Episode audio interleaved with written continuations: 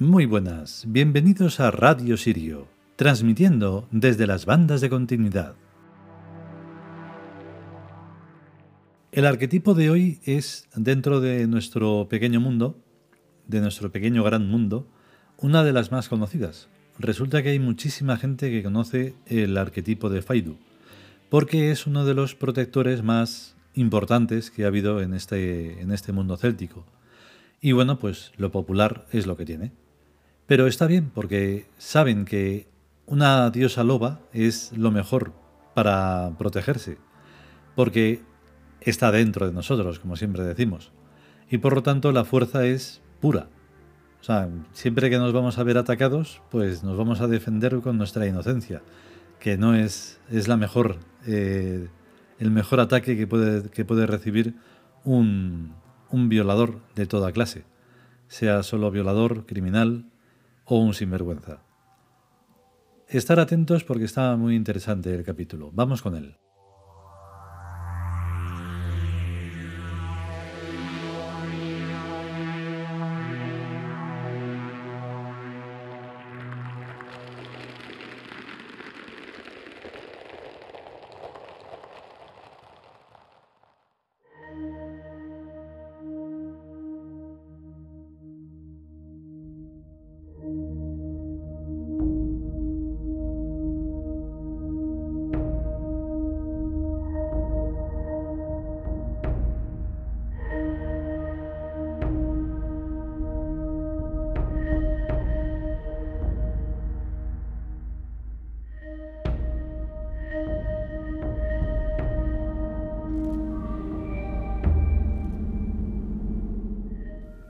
Dioses celtas. Faidu. Texto. Diosa loba, protectora de los seres indefensos, ingenuos o inocentes, y en general del débil ante la agresión injusta del fuerte. Su ataque defensor es sinuoso, fulminante y mortal para el enemigo. Comentario. La diosa céltica Faidu tiene más que ver con la loba romana de Rómulo y Remo que con el degradado simbolismo del lobo de los germanos, a pesar de estar estos más emparentados con los celtas que con los romanos. Pero hay que tener en cuenta que entre romanos y celtas funciona de intermediaria la cultura etrusca, tan misteriosa como la céltica. El pueblo germano o alemán es profundamente imbécil, aunque tiene sus excepciones como todos los pueblos. En realidad todos los pueblos son subnormales, clínicamente hablando. Si en cualquier escala de inteligencia se hiciera la media de todos los pueblerinos de cada pueblo o nación, se vería a las claras que esto que digo es la pura verdad. Por ejemplo, si solo hay dos personas, y una tiene 100 años y la otra tiene 0 años, la media de edad es 50 años. Pero si hay tres personas y una tiene 100 años y las otras dos tienen 0 años, la media de edad es 33 años. Si hay 100 personas y una tiene 100 años y las otras 99 tienen 0 años, la media de edad es 0 años. Pues con la media de inteligencia ocurre lo mismo. La diosa Faidu es una especie de Tak en Uri, que aproximadamente puede traducirse por instinto, aunque la palabra instinto a mí no me hace ninguna gracia, pues está desvirtuada y no significa nada.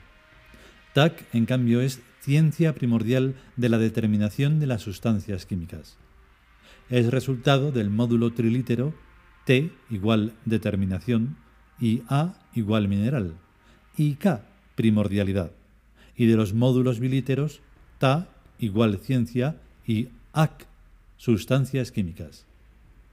En idioma uri está mucho más claro que el instintus del latín, que literalmente significa impregnado con tinta.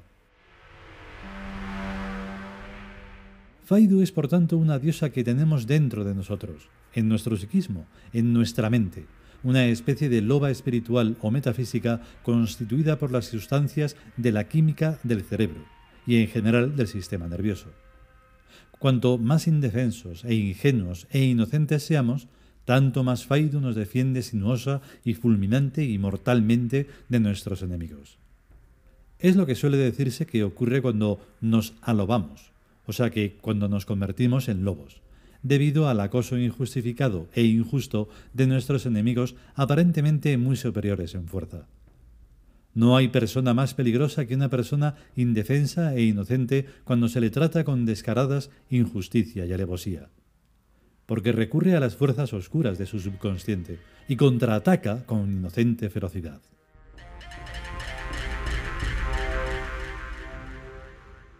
Decían los latinos, la corrupción de los mejores es la peor.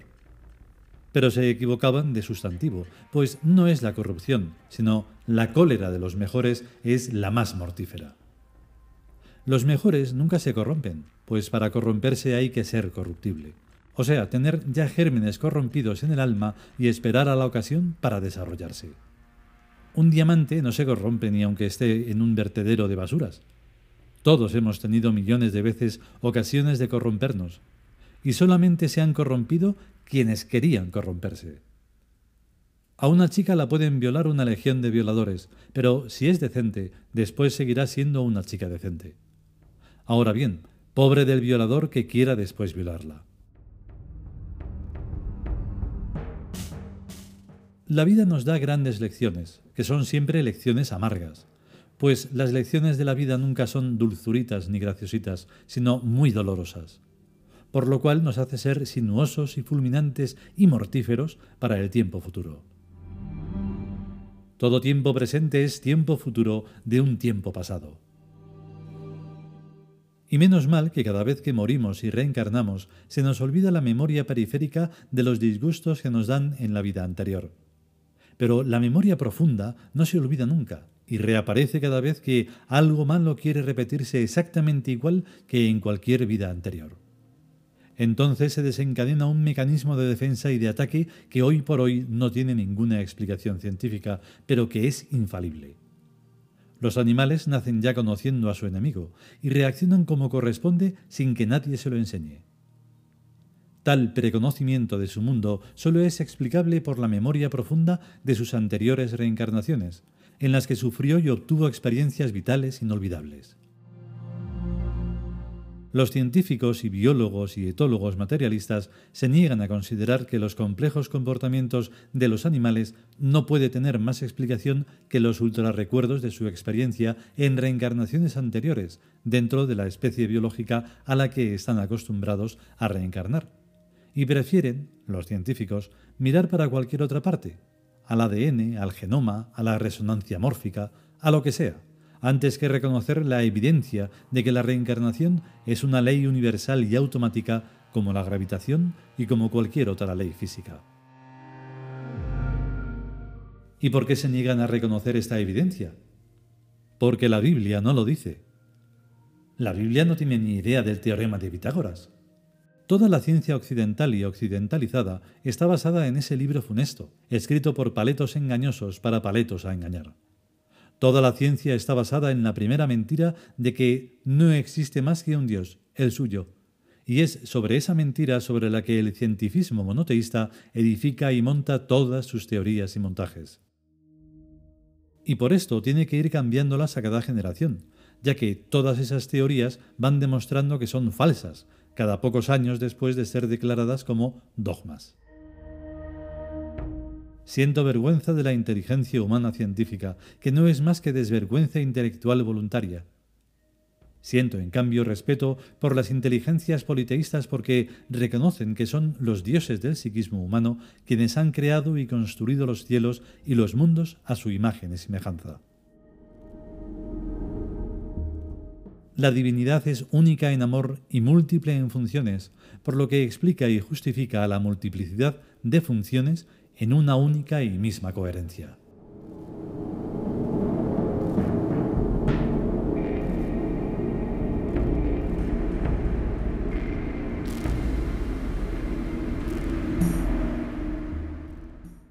Y hasta aquí el capítulo dedicado a Faidu, una de nuestras más queridas diosas célticas aunque no por ello haya ningún distingo sobre, las, sobre, los demás eh, arquetipos, por supuesto. No voy a dar mucho más la vara sobre el, aspecto técnico, pero hoy la verdad es que cosa fina, porque he convertido el lugar donde suelo hacer la grabación, que es que está en un sitio muy raro, porque está, es muy amplio, y hoy hemos puesto una serie de cortinajes y bueno, esto suena de maravilla, pero me sueno yo a mí mismo. Luego ya no sé cómo quedará, porque bueno, esto es un, un universo amplísimo. En fin, que nos protejamos bien, que pueden venir curvas con tanta tontería que hay por ahí. Si podemos y sobre todo si queremos, volveremos con un nuevo capítulo de los dioses celtas. A estar bien. Hasta luego.